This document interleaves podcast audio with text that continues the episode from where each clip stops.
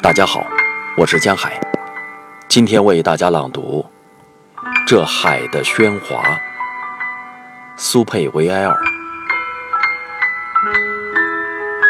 这海的喧哗，我们都在那里。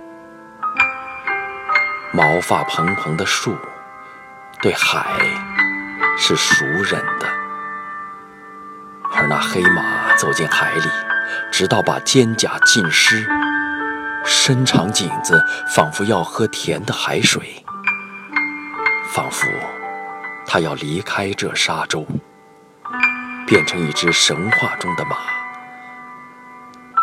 远远的和那泡沫的羊群在一起悠游，和那悦目的羊毛混在一起。